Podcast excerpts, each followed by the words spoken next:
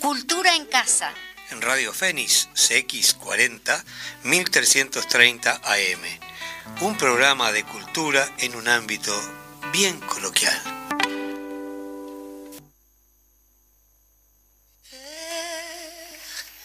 E não ter a vergonha de ser feliz. Cantar e cantar e cantar a beleza de ser um eterno aprendiz. Eu sei que a vida devia ser bem melhor e será, mas isso não impede que eu repita. É bonita, é bonita e é bonita viver e não ter a vergonha de ser feliz. Cantar beleza de ser um eterno aprendiz. Sei que a vida devia ser bem melhor e será, mas isso não impede que eu repita. É bonita, é bonita e é bonita a vida. E a vida o que é, diga lá, meu irmão. Ela é a batida de um coração. Ela é uma doce ilusão. A vida, ela é maravilha ou é sofrimento. Ela é alegria ou lamento. Que é o que é, meu irmão. Há quem diga que a vida da gente é um nada no mundo. É uma gota, um tempo que nem dá num segundo. Há quem diga que é um divino mistério profundo. É um sopro do Criador, numa atitude repleta de amor. Você diz que é luta e prazer, ele diz que a vida é viver. Ela diz que melhor é morrer, pois amada não é. E o verbo é sofrer. Só sei que confio na moça, e na moça eu ponho a força da fé. Somos nós que fazemos a vida como der ou puder ou quiser. Sempre desejada,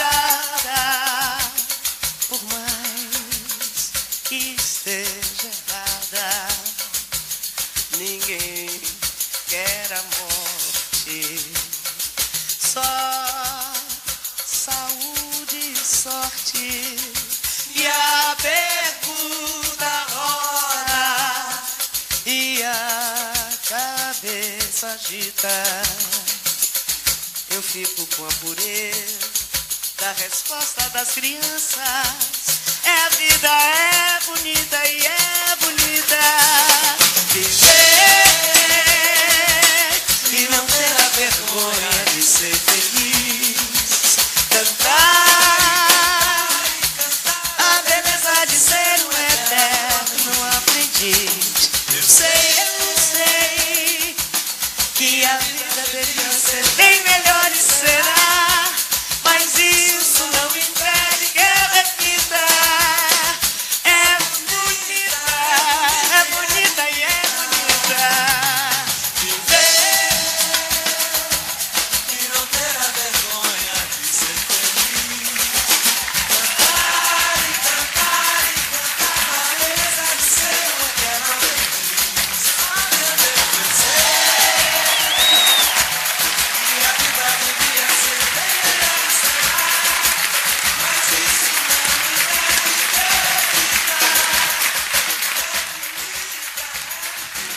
Qué motivo para, para abrir con esta canción.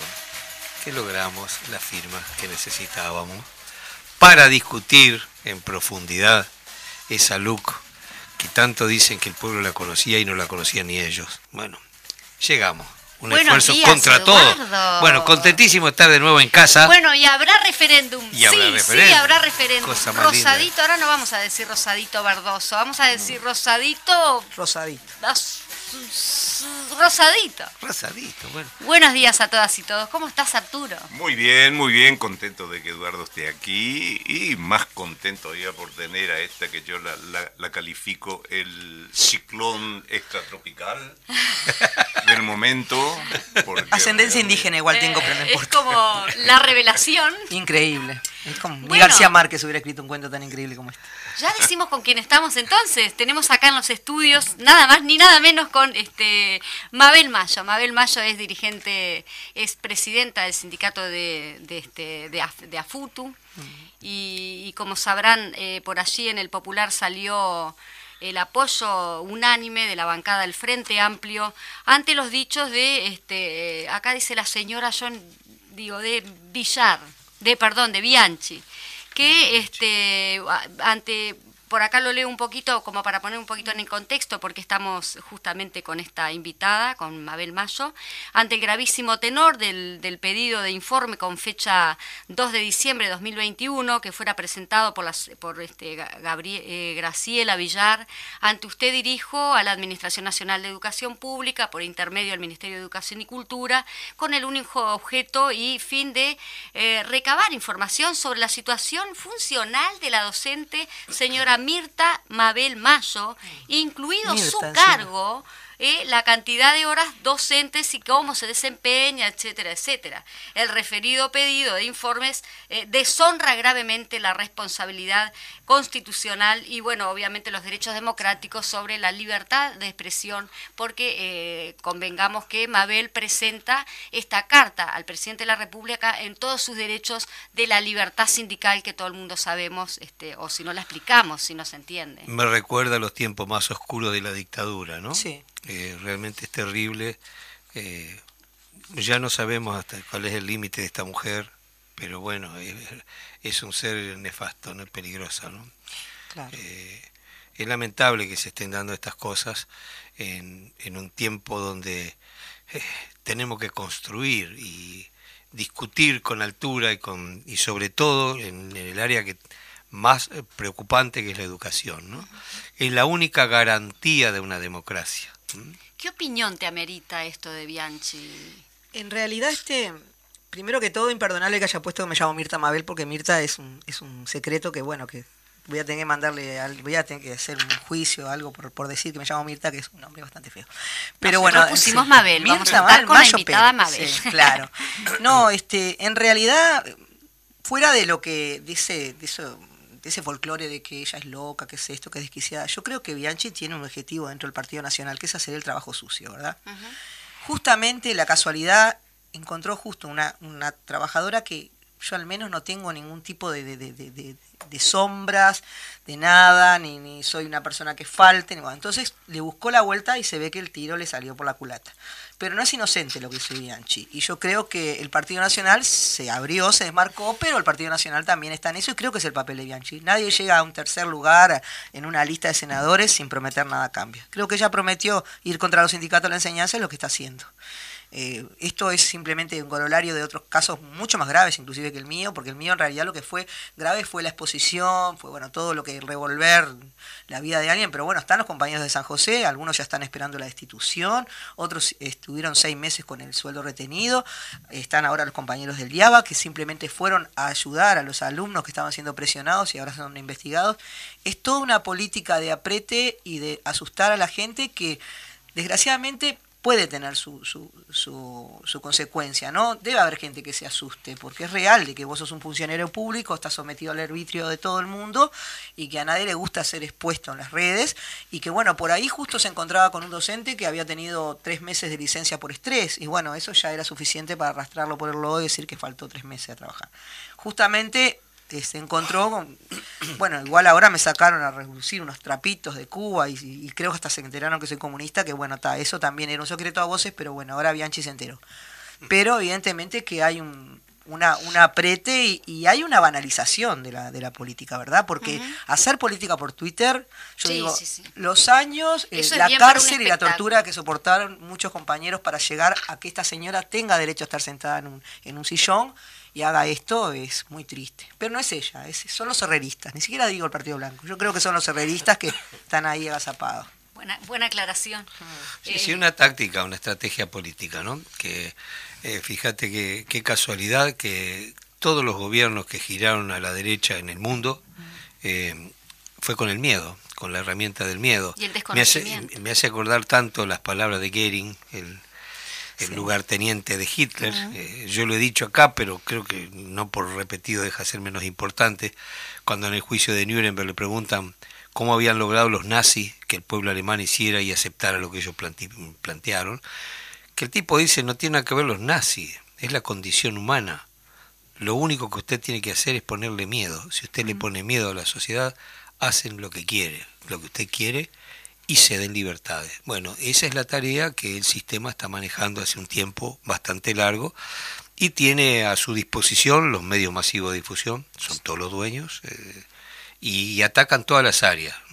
Lo cultural, eh, yo recuerdo los documentos de Santa Fe en el 80, cuando una de las cláusulas que decía apoyar los movimientos artístico-culturales que defienden nuestro estilo de vida Sí. a través de fundaciones y apoyos económicos, teniendo en cuenta la enorme sensibilidad del artista al halago. O sea, cómprenlo.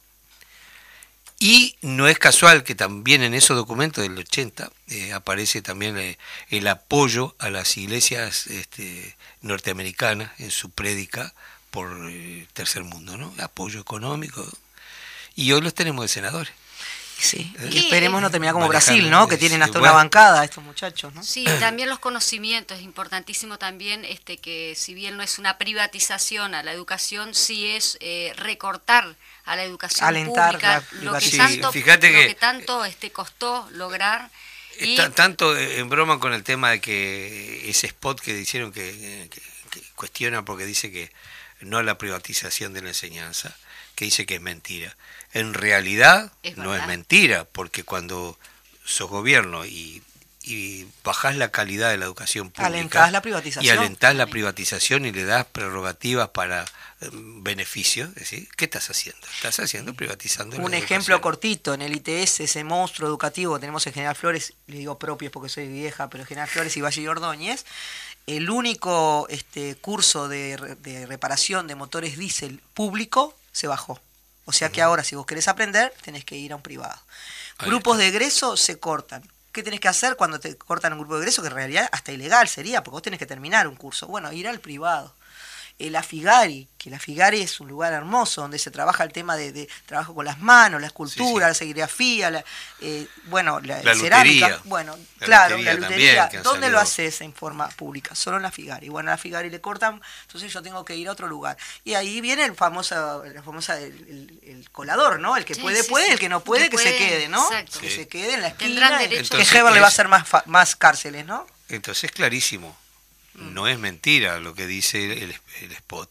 Eh, sin embargo, sí hay otras autoridades que se supone eh, gente muy culta que dice mentiras aberrantes y eh, el periodismo no se queja, ¿no? En general, digo, hay excepciones, pero en general sí. el periodismo eh, hace acompaña. Lo de Bianchi fue demasiado grosero, entonces creo que el periodismo no pudo. Yo, yo tengo curiosidad, este, eh, ¿qué, qué decía, qué dice esa carta abierta que presentaste al presidente de la República? Anda, es pública, yo te la voy a No, mandar. pero para la lo gente que de habla repente no la lee, Es la este, situación, es la situación. Eh, la carta abierta es la situación. De los que- recortes, De los este, recortes, de lo que pasaba, de cuánto tiempo llevamos hablando de este tema y que no hay caso, que no. Perdón, no, no. y la educación inconsulta también, Sí, ¿no? sí. Inconsulta a los- las a personas que realmente... Claro. eh, Nosotros tenemos las asambleas técnicas docentes, que forma parte también de, de la, la política de este gobierno, quitarle el protagonismo a los docentes, quitarle el factor de consulta a los docentes. Entonces las ATD, que justamente se reúnen para armar programas y para consultar, no fueron consultadas. Se pasa por encima de ellas, luego se las cita en forma este así como para mostrar nomás por la galería. resolvieron. Claro, y al otro día ya enseguida, las 24 horas, metemos el documento ahí en la torre de las comunicaciones. Entonces, en realidad, hay un desgaste no solo de la figura del docente, sino el tema de no consultar. Y bueno, por algo tenemos a Richard Reed en una comisión de notables para hablar de educación, ¿verdad? O tenemos, no sé, a, a Intamusu, que es un buen Que bailarín. también hacen pero el no- trabajo sucio, como También. decís, de que Sí, lo hace sí, Bianchi. sí, claro, claro. Bueno, Reed hace ya años que ar- quería armar como una especie de escuela. De en el colegio eh, sí, el privado, en el- sí, la sí. FOEB. Y bueno, este, son cosas que van Me hace acordar de Lelutier, ¿te acordás de Lelutier cuando empieza a repartir los cargos? Claro, claro. Y bueno, es, es un poco así, ¿no? Eh, Y suele pasar, sí, este, lamentablemente, en el tema esencial, que es la educación. Yo te digo, recuerdo hace mucho tiempo, no sé, no me acuerdo, el 90 por ahí, venía de Piriápolis viajando con, con eh, Eduardo Galeano, y veníamos charlando y yo le digo, viste Eduardo que salió un artículo que dice el 60% de los niños está por debajo del índice de pobreza. Le digo, fíjate que estos tipos, en 10 años nosotros para sobrevivir vamos a tener que andar armados con guardaespaldas. Yo, un- una persona que no tiene nada que ver con, con, con las actividades de gobierno, lo veía clarito. Y le preguntaba, charlando con mi mujer, digo, que, que es psicóloga, digo, ¿cuál es la solución?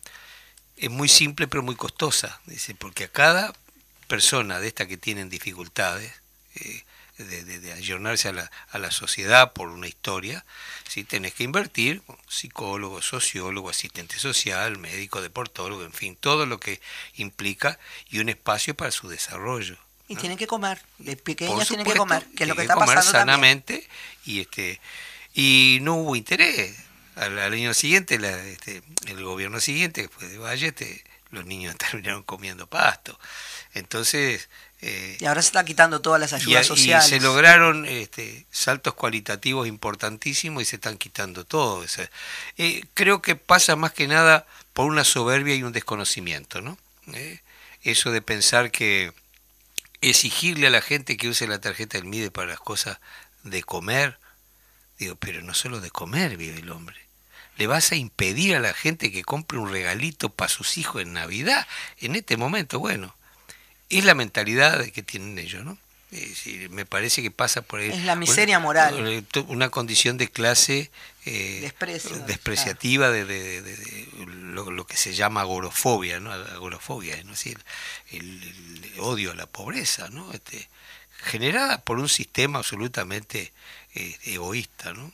Eh, si habrá que remar y, este, y mirarnos para adentro para crecer en ese sentido, y la única democracia plena, definitivamente, es aquella que uno elige con autoridad, con sabiduría. Elijo el proyecto que sirve más a mi sociedad. No compro el mejor candidato que me vende la tele, ese producto marketinero que me fabricaron y me venden, ¿no? Ese, según la pinta, según la plata que tiene. eh, de manera que eh, es toda una cuestión de, de- de- de marketing, ¿no? Estaría bueno que, que- que explicaras también un poquito ese tema de la rebaja salarial en cuanto a los despidos de los docentes o que los docentes no tienen Claro.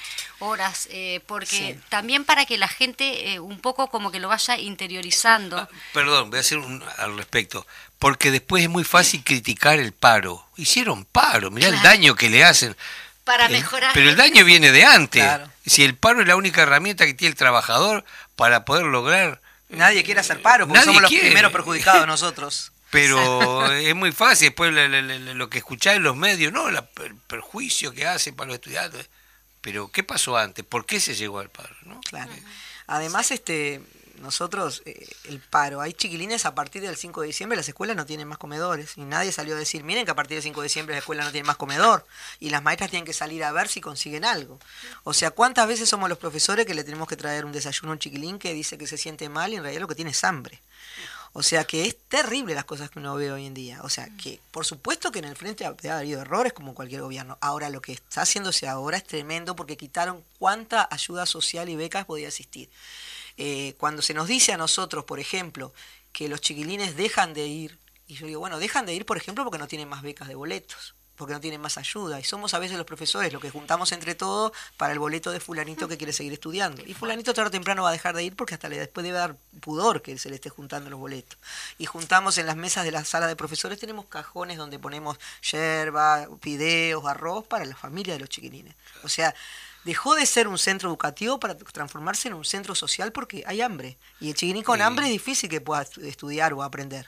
Eh, se están asumiendo responsabilidades que no son de, de- de los Es maestros. Y lo que te preguntaba, Majo, sobre el tema de la rebaja salarial. Y muy bueno, hay una pauperización ¿no? de la labor docente. Hay una, se decía proletarización del docente. Desgraciadamente, ojalá sea proletarización. Ojalá, El tema cuando termina siendo lumpenización, que también puede pasar justamente qué es lo que ellos quieren hacer con los nuevos programas educativos, con el tema de, de convivir dos estatutos docentes donde uno, te- el estatuto de los nuevos sea la directora la que este, pueda elegir a los trabajadores, entonces va a elegir al que no para, va a elegir bueno, al que le parezca más simpático, al que sea más afín a su, a su proyecto de centro. Y bueno, la rebaja, primero la rebaja salarial es para todos los uruguayos. Todos, todos, En todos, todos creo que menos los ojeros y los eh, todos han sufrido rebaja salarial, de hecho que hay una inflación galopante que nos, los sueldos siguen congelados. Y además sí hay una pauperización, porque los docentes no somos los que ganamos menos, ojo, yo sé que una funcionaria que trabaja en, en debe ganar menos que yo, por supuesto. Nosotros estudiamos, nos formamos y realmente llega un momento que el, el docente eh, tiene una rebaja salarial importante, pero a su vez tiene que enfrentarse a que le rebajen las, po- las pocas horas que tiene. Por ejemplo, este año, ahora, dentro de una semana, empiezan las elecciones de horas en la UTU. Y bueno, yo conozco compañeros donde yo trabajo, Flor de Maroñas, que me dicen, acá somos dos mecánicos, hay uno que se queda sin grupo. Dice, y ya vi la lista y me parece que es el otro compañero. Después nos viene la lista de prelación y sabemos quién queda antes y después. Qué lamentable. Es lamentable. Y todos los años nosotros podemos cambiar de lugar en la lista. Porque eso depende de los informes. A mí- yo me río porque en el gobierno de la calle lo único que bajó fue mi informe. Yo hacía cinco años venía trabajando con la misma directora en Soca. Tenía un informe 100, no porque sea 100, sino porque es una persona que no falta, que trabajo. tal. Y fue cambiar el gobierno con la misma directora y me bajó 5 puntos. Ta, Es el informe ese que anda en la vuelta, tiene 95. En vez de- no me importa, es un buen informe, además la mujer no tuvo más remedio que poner que no faltaba ni nada. Pero quiero decir que hay un cierto aprete. A mí todavía me deja dentro de una, buen puntaje, pero el que andaba medio medio, y no digo nada, el interino, el que recién empieza. Pero mí- el tema de A mí me parece una actitud mafiosa, ¿no? Claro, pero Es la responsabilidad que tú tenés como dirigente Claro. sindical también, este, que es para mejoría de todos los docentes. Es obvio que capaz que algunas horas vas a estar haciendo una tarea que es para mejorar justamente. Eso también está demonizada en la licencia sindical. En, en mi caso, este, yo tomé licencia sindical un poco obligado porque es algo que hay que defender, la licencia sindical. Entonces, viviendo en Montevideo, tomé nada más que dos horas y tomé en un grupo que está de las 21 a las 22.45 en Palermo, que no tiene alumnos de literatura. Las, dos alumnas que tenía salvaron. Entonces, es un grupo que lo tomé. Tomé esas dos horas. Si yo quiero tomar esas dos horas de, de- de licencia sindical, que no es nada, dos horas semanales, tiene que haber un problema justo entre las 21 y las 22.45. Si no, esas horas no me sirven de nada.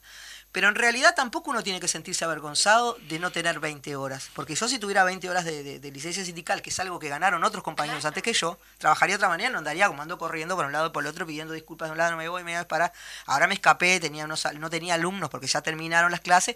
Y dice los chiquines, vamos a quedarnos a conversar. Le digo, me tengo que ir. Ah, porque ahora que es famosa, bueno, tengo un programa de radio. Y salí haber dicho que te escuchen acá en Claro. Cultura en Casa. Y le dije a la escripta, ¿puedo escaparme? Los chinos ya están, ya salvaron, ya no tienen más nada. No, no, no escapate. Pero escapándome. O sea que no tengo las horas sindicales porque, bueno, me pareció que no estaba bueno, porque yo tengo grupos de curises chicos.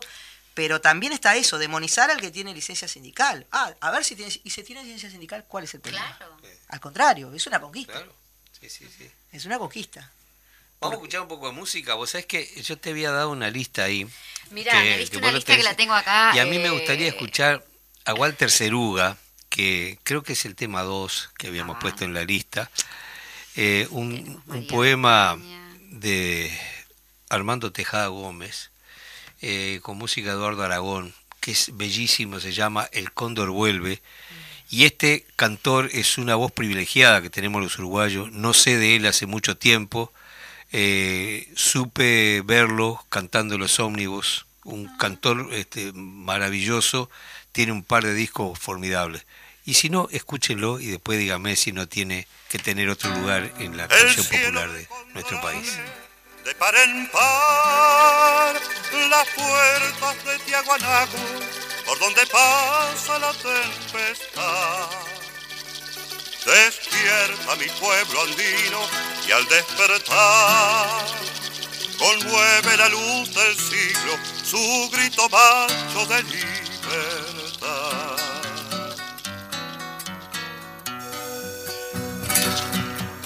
Allá en los valles dormidos, la soledad está preñada de furia y al rojo vivo como un volcán. Ardiendo están las raíces, ardiendo están las ramas del árbol nuevo, la llamarada continental. De la tierra me viene la voz, suena tierra este pueblo que soy, labrador, sembrador, Juan sin tierra.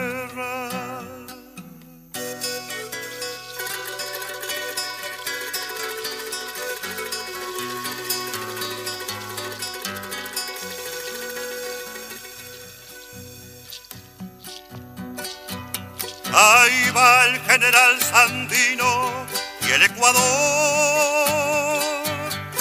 dibuja el mapa caliente de Nicaragua en mi corazón. Compré este soy la columna del cafetal y voy con Camilo Torres, che pueblo en armas, che vendaval. Artigas toma esta sangre donde la luz se vuelve fidel y encuentra que Güemes cuida la cruz del sur. Allende la cordillera regresa el sol y América es esta sangre por donde va la liberación vuelve el del Alto Perú. De esta vuelta no habrá Guayaquil, hay que unir todo el sur en un grito.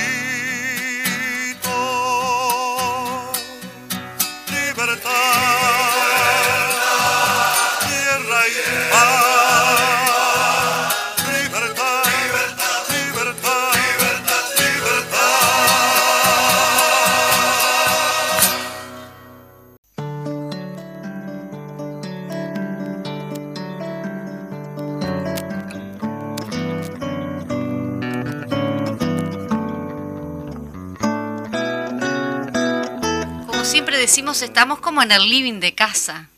Estamos en Eh, el... de eso se trata. ¿no? Eh, Eh, claro. Tenemos que ya estar en el comedor a esta hora, ¿no? Pero Sí. para Yo comer no hay igual, nada. Pero, viste que tenemos, eh, le hemos prometido a nuestra audiencia, eh, no sé si cocinar en la radio, pero sí hablar también de cocina. ¿Alguna recetita? Porque Dime la acá. cultura es todo, parte de la cultura es Ah, todo, la cocina, las costumbres. Acá habemos en la mesa dos actores, actor y actriz, que está Arturo a mi izquierda, a la derecha está Eduardo Larbanua, un músico, y tenemos también a una docente de literatura que de alguna manera u otra tiene relación con esta mesa. Sí. Este, por eso, Pedro Figari, ¿qué, ¿qué estaríamos perdiendo? Con lo importante que es la cultura, con lo importante que son los oficios, yéndonos un poquito a, a lo que pretendía también Pedro Figari en cuanto a... Pedro a Figari la- que era colorado, ¿no? Ni siquiera mm, este, están Ni a honrando él se le su- hubiese su- ocurrido. Ni siquiera honrar la memoria de Figari, ¿no? Este, y bueno, Pedro Figari justamente decía que el trabajador no era solo una fuerza bruta que, que transformaba algo, sino que el trabajador también podía producir arte. Y de ahí esa escuela que tenemos de artes y oficios. Era Hermoso. artes y oficios, escuela. O sea que, que Figari justamente en este momento está siendo un poco traicionado. No, no solo con la idea de un alumno como automatizado, sino como cuando vemos al arte como si fuera un lujo. Y el arte, por ejemplo, los cursos en la Figari que se cortan son los cursos donde iban los adultos. Exacto. Solo para menores hay cursos. O sea que si un adulto, que hay muchísimos en la Por Figari, se jubilan y quieren hacer algo de arte, quieren hacer escultura, quieren hacer cerámica, serigrafía, bueno, esos cursos se van cortando. Entonces justamente el arte tiene que ser al servicio de algo definitivo, si no, no sirve. Como decía, Figari decía que el hombre era capaz de crear arte y que el hombre no solo era una, algo que hacía con sus manos, sino que también a través del arte también se hacía, ¿no? Que el arte también producía riqueza. Y bueno, lo que está Bueno, pasando ahora... El arte, eh, lo hemos hablado más de una vez, acá no es inherente al hombre. El hombre es artista, es un creador. El niño, de alguna manera, eh, el sistema los va condicionando y encorsetando. Y llega un momento que te dice, si no pintas como Picasso no puedes pintar, si no cantás como Pavarotti no puedes cantar. Y no es así. Es, eh, la manifestación artística, cultural, es, eh, es una forma de, de vida del ser humano en todas las culturas. Y después hay una realidad que es la profesionalización. Exacto. Todos tenemos condiciones. Eh, yo recuerdo, mi hijo Tiago tuvo la oportunidad de hacer, este, fue becado en Irlanda como pianista, él se ha dedicado más que nada al contrabajo, pero este, eh, cuando estuvo allí me decía, no te imaginás el respeto a los músicos y a los artistas que hay en, en- Irlanda, ¿no? Y en Inglaterra, tuvo los dos lugares. Y me decía, ¿por qué? Porque los, los niños desde pequeñito comienzan a jugar con la música y a probar cuál es el instrumento que se siente más identificado. Y en todo el desarrollo de la educación va estudiando instrumentos, hasta que elige alguno con el que se queda, termina en la, la preuniversitaria y eh, generalmente son bastante buenos instrumentistas. Pero el que elige la profesión, que va a la universidad, ¿eh?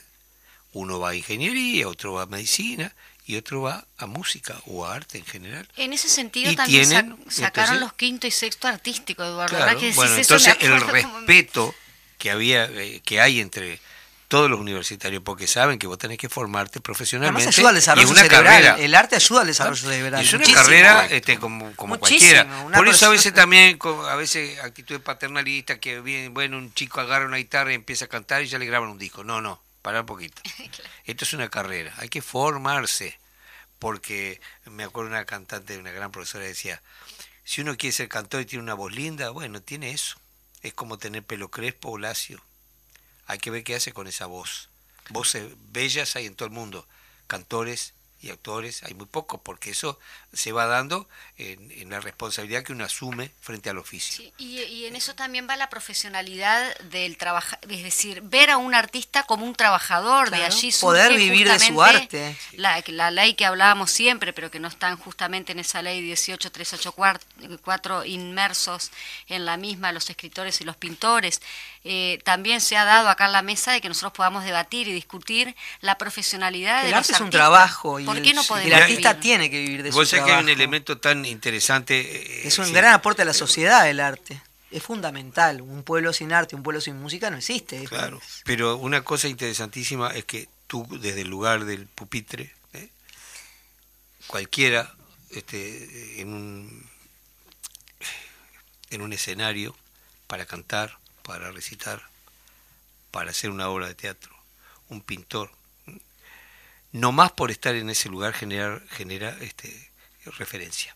De manera que uno eh, cuando asume esos lugares tiene una una tremenda respons- responsabilidad. claro, una responsabilidad. Porque aunque no quiera, está generando referencia. Y tú no sabes lo que es los chiquilines cuando van por primera vez al teatro. La Ah. maravilla que es ir por primera vez al teatro, lo importante es que elegir la obra que ellos realmente puedan entender, que puedan sentirse bien, y cómo ellos salen maravillados y dicen, bueno, ahora alguna vez fui al teatro. No, no, pero vos tenés que seguir yendo al teatro. Este, a veces, yo trabajé en Montes, en Migues, ahora en Soca, en lugares lejanos, pero también trabajé en Montevideo. Y hay chiquines en Montevideo que no conocen el teatro, y el teatro es no es caro, el teatro es mucho más caro ir a sentarte a McDonald's y a tosigarte de porquerías que ir a ver Y una obra estadio. teatral, ¿verdad? Y salen maravillados y uno le da mucha rabia cómo nosotros nos estamos negando Sí. a, a dar, eh, a, a poder utilizar nuestras partes de sensibilidad, ves los chiquilines que se emocionan, que lloran frente a las obras y que les da hasta vergüenza sentir esa emoción que sienten y les gustó chiquilines y dicen, me encantó. Y bueno, y, y lo dejan como un, como un ejemplo, para toda su vida un recuerdo, y digo, no, hay que seguir yendo al teatro, hay que ir al teatro, hay que, que ver cosas, hay que ir a museos. Y es como que nosotros le retaseamos esas cosas y bueno, y a, y a través del gobierno, por supuesto, ¿no? Los compañeros de música han ido perdiendo horas una tras... Sí, gen- o eso sea, que año te quería tras otro, preguntar, sí. quinto y sexto artístico, ¿es verdad? Digo, ¿cómo, cómo lo reflejaríamos? Claro, eso, está eh, para tener además un artístico en, una- en un liceo te piden una cantidad de cosas. Tener un local especial, tener filmadoras, o bueno, está el tema que después no te dan las cosas. Vos lo planteás, pues no te los dan. Y además, bueno, el artístico está, ya que quieren ir, que vayan, pero si se puede, se puede. Yo que vivo, por ejemplo, trabajo en Canelones, vivo acá en Montevideo, Canelones, eh, en Pando el ciudad. único lugar donde hay, ¿no? Eh, no, Canelones es el departamento. Yo trabajo en Soca, para el lado de la, de la ruta 8. Pando es el único lugar donde tiene este artístico. Y si tuvieras la cantidad de alumnos que yo tengo que quisieran haber hecho artístico, pero no tienen, no, no a ir hasta Pando, son chicos. Y entonces vos le sacás todas esas ganas de, de- de- de- de dar realmente lo que ellos quieren dar, y bueno, está, pero estudia otra cosa que sea más útil. Y el, chiquilín De la cual queda ganes muy dinero. frustrado, claro, porque además tampoco va a ganar dinero, porque todo hoy en día está muy difícil. Y esos chiquines cuando conocen el teatro quedan tan maravillados, tan maravillados, es como que un mundo, es como el que conoce el mar, ¿verdad? Ah. Queda así. Aquel dicho que dice, si tú elegís trabajar en lo que te gusta, nunca vas a trabajar en la vida, siempre vas a estar disfrutando, ¿no? Sí, sí, sí. Y es la suerte que, te- que tiene ella, que tiene él, Y que yo- tenés yo vos, te- que yo lo todos los que estamos acá, que nos gusta lo que hacemos, Sí. es un- una fortuna que tenemos. Claro que sí, y Sí. así debería ser este, en general, ¿no? Pero eh, los objetivos del sistema son que produzcas según sus intereses, no los tuyos, Que piensen sociedad. poco. Que piensen No, poco. y está Claro. bien que los mismos actores de la cultura, como en el caso de los que estamos acá presentes en la mesa, puedan también de, de alguna manera hasta reivindicar la cultura en sí, porque somos también hacedores de la misma. Entonces, de alguna manera este, estamos como permanentemente Bueno, buscando... teatro en el aula, ustedes tenían una Sí, claro, la maravilla SUA, teatro en el aula. Sindicato Uruguayo de Actores. Claro, eh. que iba a Canelones y, y me acuerdo que iba escapado porque en Montevideo, en Canelones estaba, me acuerdo que Andújar estaba en esa época, estoy hablando allá, antes de Cristo, y Andújar nunca permitió tener ese tipo de, de espectáculo. Entonces iban los compañeros allá a Montes, me acuerdo que fue una vez, de Montevideo, medios escapados en una camioneta, una combi, llegaron allá que los recibían con chorizos caseros, con todo. Todo el mundo era, tuvo una fiesta el pueblo porque habían a ver, fueron a dar justamente la, mm, el combate del establo. Mm. Dieron. Eh, a mí me tocó varias veces ir a tocar este, a- Espectacular. a, Los chiles a lo que es el. Inabo, ¿no? Lugares como las brujas, ¿no? Que antes era el INAME. que el Iname. Además que y, se- se- se y era este, eso, no que sea una vez. me acuerdo una vez que tuvimos las brujas y, y cuando terminamos la actuación este, nos dice, nosotros les vamos a pagar, dicen los muchachos. Digo, ¿cómo pagar? Si nosotros vinimos a hacer este un encuentro con ustedes para aprender de, de ustedes. Dice, no, no, no, pero nosotros ya decidimos y nos dieron una ristra de chorizo. No hecho por ellos, ¿no? Entonces, sí, qué, maravilla este, el- la actitud, ¿no? Este, y todos gurises que estaban, algunos estaban con cadenas, en- una cosa muy muy dolorosa, ¿no? Sí, después teniendo también hablando de las políticas este, culturales que sí habrá también de discutir en ese sentido para que sean justamente a largo Claro. para largo plazo. Tuvimos la intendenta Ana Olivera cuando creó la, el programa de fortalecimiento de las artes. De alguna manera, este, no es mucho, pero es algo. Todo eso, eh, digamos que esperemos, bueno, en todo este suma, caso, todo suma.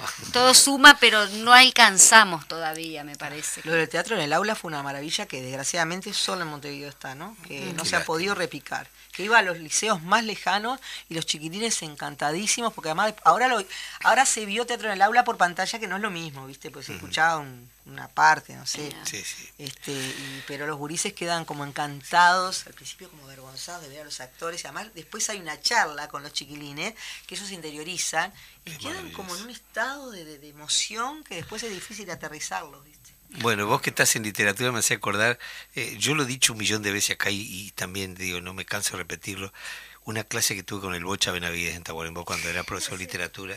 Para mí esto es un- una máxima, ¿no? Dice, no sé quién lo dijo, creo mi mujer dice que lo dijo Lacan, bueno, capaz que sí. El autor es un visor inteligente de su obra.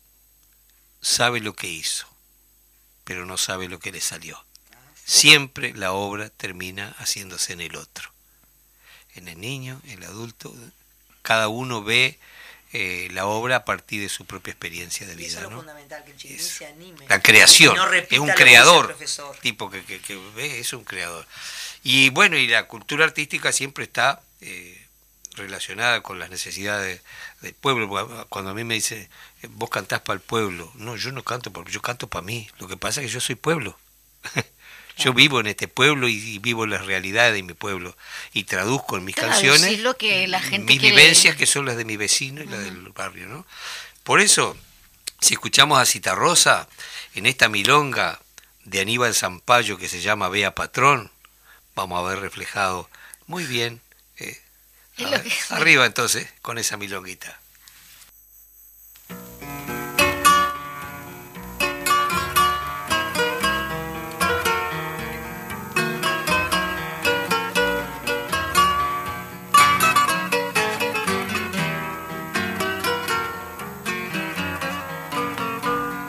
Patrón, esa sombra que tirita tras su reces, huella y harapos, comiendo a veces, patrón, por sus intereses, ese es su peor patrón, esa sombra que levanta sus galpones, sudor trenzado con otros piones, patrón, por sus ambiciones, ese es su peor.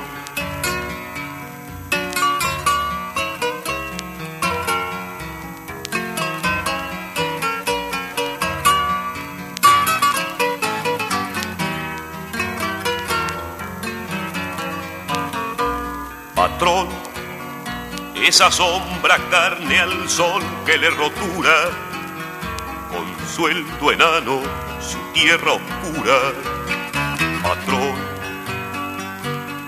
y que usted disfruta, ese es su peor patrón, esa sombra como un nuevo Cristo que anda, piedra en el pecho, cruz en la espalda, patrón tosiendo rabia. Ese es su peor.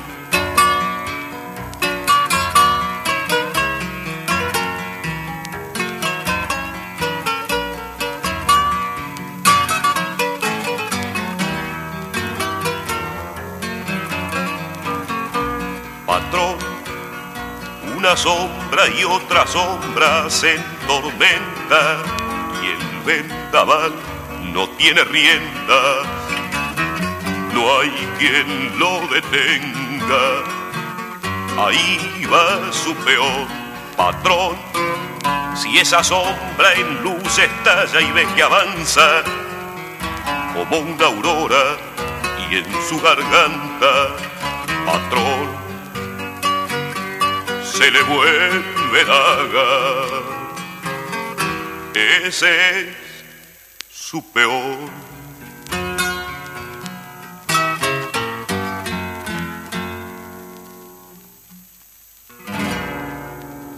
Bueno, volvimos. Qué lindo. Ah, Esto es completísimo. Por favor, Arturo, Alfredo, tenías allí presente. una, una pregunta.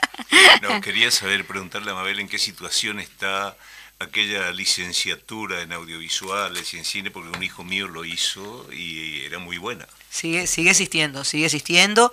Este, la están peleando los compañeros, porque además la UTU es un universo tan gigantesco que la UTU hace cine, como hace quesos, como, como planta, como hace esculturas, como enseña literatura o como enseña mecánica. Y eso, la, la audiovisual, era una cosa muy pedida por los chiquilines, porque es la única manera de hacerlo en forma pública, con, que tenía además una eh, máquinas modernas, que tiene este, profesores este, que están capacitados, pero que bueno, se está tratando de pelear justamente para que sigan existiendo esos cursos, porque la política de, esta dirección es que las aulas tienen que ser de 25 o de 30, y no entienden que hay lugares y hay cursos que no podés tener 25 o 30 personas, por ejemplo los audiovisuales. Tenés que trabajar con mucha maquinaria, pero no tantos alumnos porque tenés que tener cierto contacto. Por ejemplo, la escultura, no podés tener 25 chiquines en una clase de escultura tienen que ser pocos, pero para ellos eso es caro, cuando hay pocos alumnos es caro.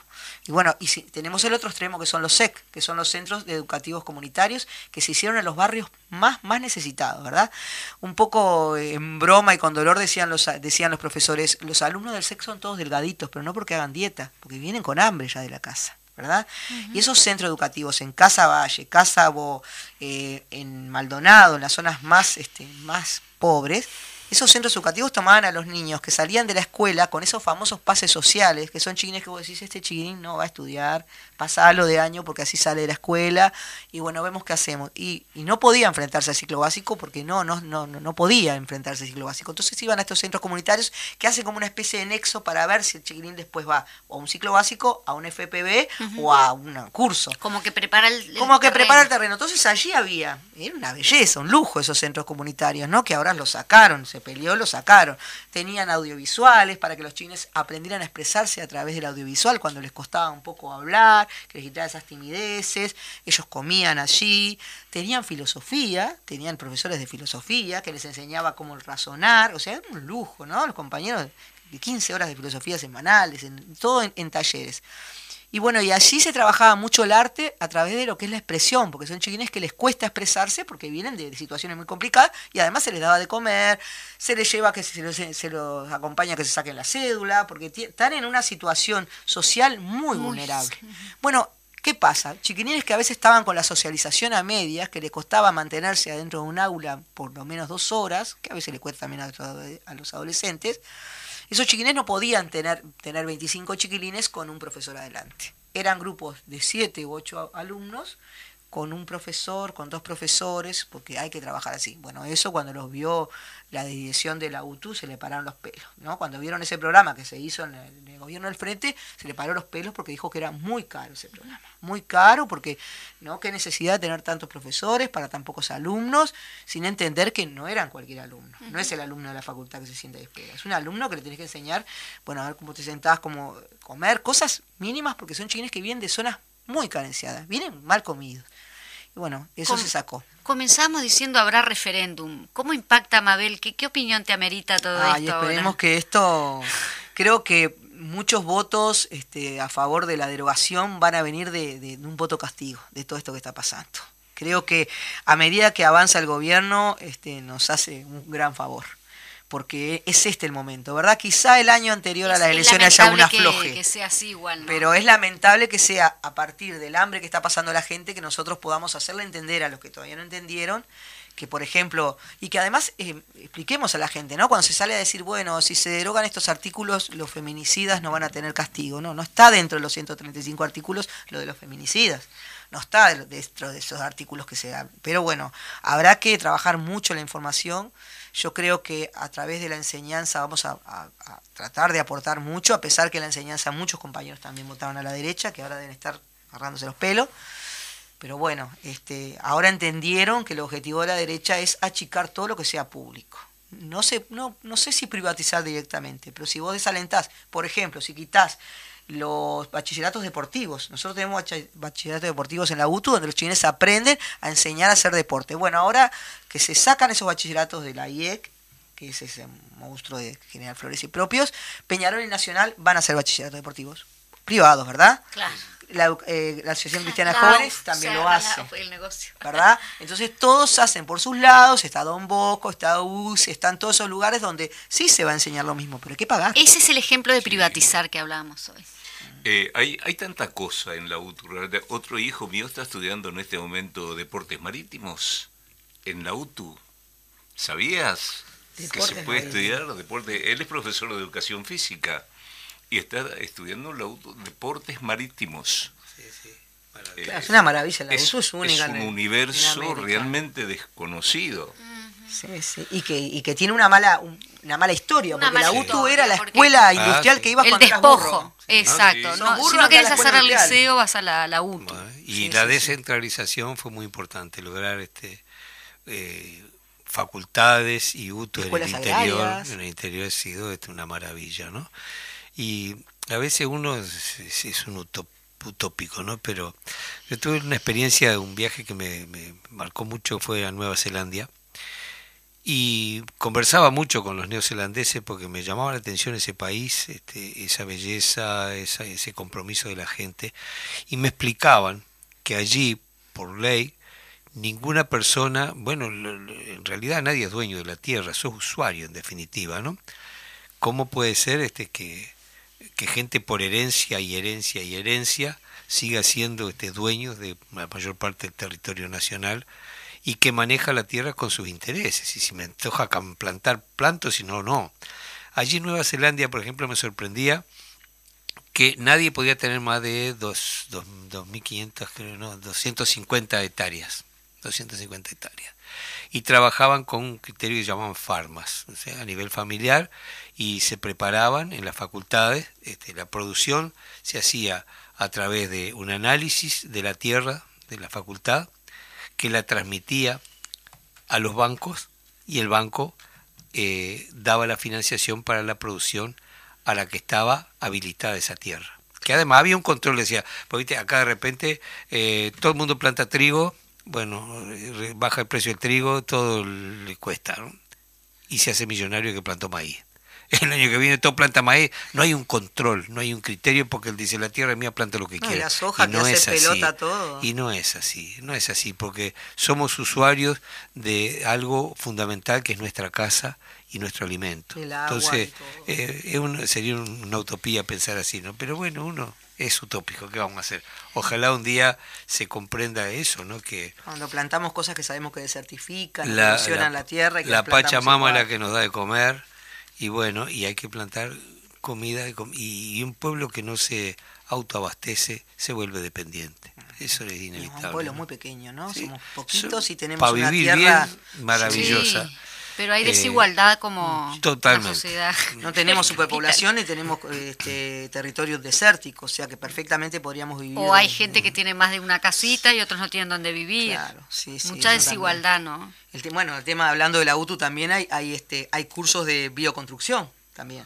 Para Maravilloso eso, maravilloso, O sea ¿no? que hay de todo y es mucha la gente y es gente que trabaja en la UTU y en otros lugares no tiene trabajo. ¿Verdad? Entonces es, es muy especial también el hecho de quedarte sin trabajo en la UTU cuando vos tenés un trabajo que, bueno, enseñás, bueno, ¿dónde vas a enseñar después bioconstrucción? ¿Dónde vas a enseñar, no sé, cetrería? ¿Dónde vas a enseñar marroquinería? Todo ese tipo de cosas que te dice el gobierno que, bueno, que son oficios que se están perdiendo, que hay que ayornarse. Sí, habrá que ayornarse, pero para eso tenés que consultar a los que saben, que son los docentes que saben, bueno, esto que sí, están en la cosa. nos ayornamos. Sí, por ahí, bueno, ahora, este, por ejemplo, la mecánica automotriz cambió, bueno, vamos a ayornarnos y vamos a ver, pero no es talando y dándole eso al privado que Claro. lo estás ayornando, lo estás quitando de lo público para darlo a lo privado. Ese es el tema, o sea, porque nosotros quedamos siempre como los como los dinosaurios los docentes. Yo ¿no? creo que los que los políticos, bueno, la política actual, es decir, el gobierno actual justamente se está este, está eliminando, digamos, la participación de los expertos en determinadas cosas. Ya empezó, ¿no? Con lo de la pandemia. Este, así que bueno, no sé qué Sí, nos hay- espera hay, todo este, esto. eh, durante mucho tiempo se ha hablado que, que los gobiernos, 15 años de gobierno del frente, que eran corruptos eh, y por lo menos por lo que yo sé no hay ninguno preso. Sin embargo, del gobierno actual hay más de 20 que están presos cuando no es por abusos Ah, sexuales, sí, por, además. por drogas, por este abuso de autoridad, eh, sí, por contrabando. Por robar y- cajero. y por autoridad robar la gente- tarjeta de otro. Y no, es, es- es serio esto, pero no se ve reflejado en los medios de difusión. ¿No? Y las Y eso- autoridades de la enseñanza ni siquiera son docentes, ¿no? ¿Cómo están Ah, pre- ¿Se están preparando ya para la campaña del referéndum? Eh, Bueno, nosotros ¿cómo, ¿Cuál de sería de la...? este pozo de, Ahí va, de- sí, que nos es metió como un poco Bianchi y un poco la política de la- del gobierno de la educación, que es la pérdida ¿Cómo del sería esa grupo, campaña? Y tenemos que salir a trabajar, porque además ahora después viene enero. Y lo que hicimos el año pasado, al menos, que yo en vacaciones no salgo, este, o sea, me quedo en mi casa. Sería el marzo Eh, el eh, referéndum. Claro, nosotros lo que hicimos que enero y febrero trabajamos, abrimos el sindicato, tuvimos una mesa, tuvimos dando información y fuimos un grupito chico, pero bastante activo, que nos movimos por toda la zona esa, el sindicato nuestro queda en la calle Magallanes ahí este, y Canelones, y bueno, y ahí metimos, metimos, metimos, y de alguna manera se pudo trabajar así. Pero es fundamental que va que meter y meter mucha información. No, Bueno. no, le estamos. eh, seguí tranquilo. este- Eduardo tiene esa costumbre como de ir avanz- adelantado a decirle a Fede. Fede allá que es nuestro el alma mater, No, que ¿sabés nos lo que pensaba por el- este por la música. Mabel, Eduardo, eh, Arturo? Yo pensaba en la militancia mía, yo vivo en Neptunia, así que vamos a, a igual a estar militando en verano, donde estemos, en el lugar que estemos. mejor, porque ahí se llena de gente. Claro, Neptunia. voy a estar, este, claro, a la gente que va a la playa, bueno, concientizando por el tema del referéndum. Nosotros agarramos a los pobres que no se quedaron. Mallita rosada, este, Todos rosados. Mira, ahí te viniste media rosadita. Hoy me vine rosadito, malla rosada, Qué, el coso qué para mirar- maniobra, ¿no? Qué maniobra el color de, Escuchá, del voto. la No sombrilla tenemos gente nosotros en la corte. ¿Eh? Qué maniobra terrible lo del color. Yo no sé, se ve que los compañeros decilo. nuestros quedaron en minoría, pero ¿cómo nos van a dar el rosado nosotros? Además, acordar al no, viste, a todo. ¿Te acordás el, el rosado de la impunidad? Sí, y la, la amarilla, la, la- la- sí. ¿Por qué rosado? La pantera rosa ahí está. Claro, este. porque era el verde y ellos eran el rosado. Sí. Entonces Con- te trae como bueno, unos recuerdos igual medio feos. Con es el como rosa, medio con el- contradictorio, porque también la campaña del referéndum es, es eh, azul. Claro. Sí, sí. Entonces, es raro Fue todo. grosero eh, Vamos por la negativa y no por peor, claro. Se han Creo que la buscado fue- todas las formas de trancar y no lo han El logrado. uruguayo cabeza dura, Sí. ¿viste? Sí. Bueno, y Nos vos sabés que la- nosotros la no, no- cadena, no nos- tenemos, nos tenemos que ir porque lamentablemente el tiempo eh, nos apremia tirano. y siempre eh, repetimos la misma cantinela, quedamos cortos. Así que... este, Y eso que el lo- compañero no, no, no. no. Eh, Eh, Arturo se guardó, se guardó sus Hoy- historias. Es que me dio, me dio el changüí a mí porque yo venía como embuchado, ¿viste? Yo Ah. hace como cinco programas que no estoy. Pasa que venía de la- y venía como las embuchado, luces de París ¿viste? venía. ¿Sabés lo Igual, que venía? este, Mabel, estás comprometida para volver, que nos quedó corto el programa, Bueno, obviamente. Por favor. ¿Y con qué nos vamos? Con Chile, esos cantores populares maravillosos, eh, creo que son los Inti Limani, junto con los Quilapayún y el pueblo chileno entero, con esa canción que se ha que hecho, que se ha hecho a nivel este, internacional ya un himno, ¿no? Eh, nos vemos la semana que viene aquí en este lugar. Muchas Chao. gracias. Chao. Gracias a las visitas. Gracias, Mabel. Chao, gracias a todos. Jamás será vencido el pueblo unido. Jamás será vencido el pueblo unido. Jamás será vencido el pueblo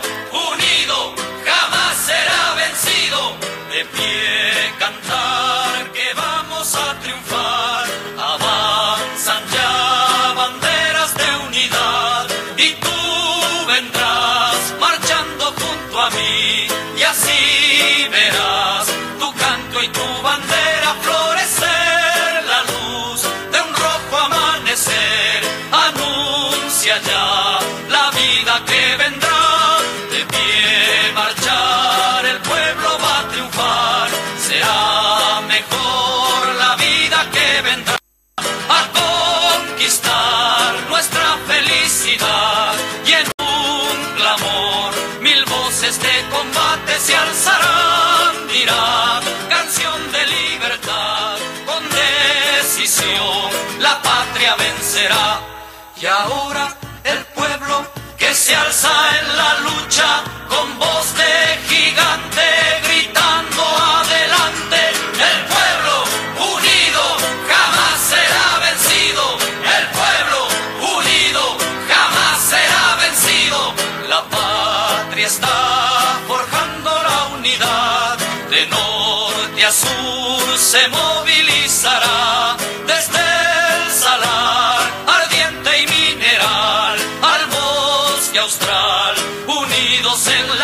lucha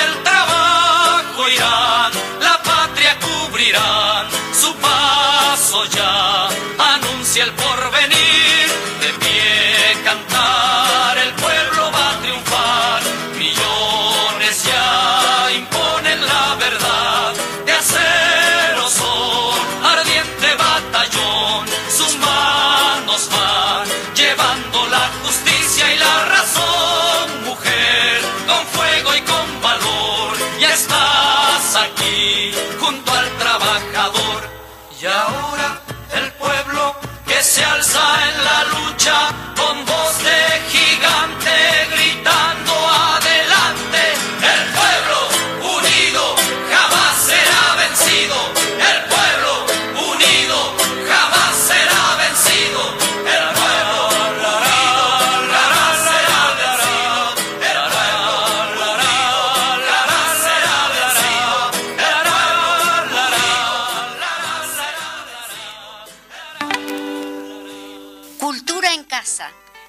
jueves, de 12 a 12.30.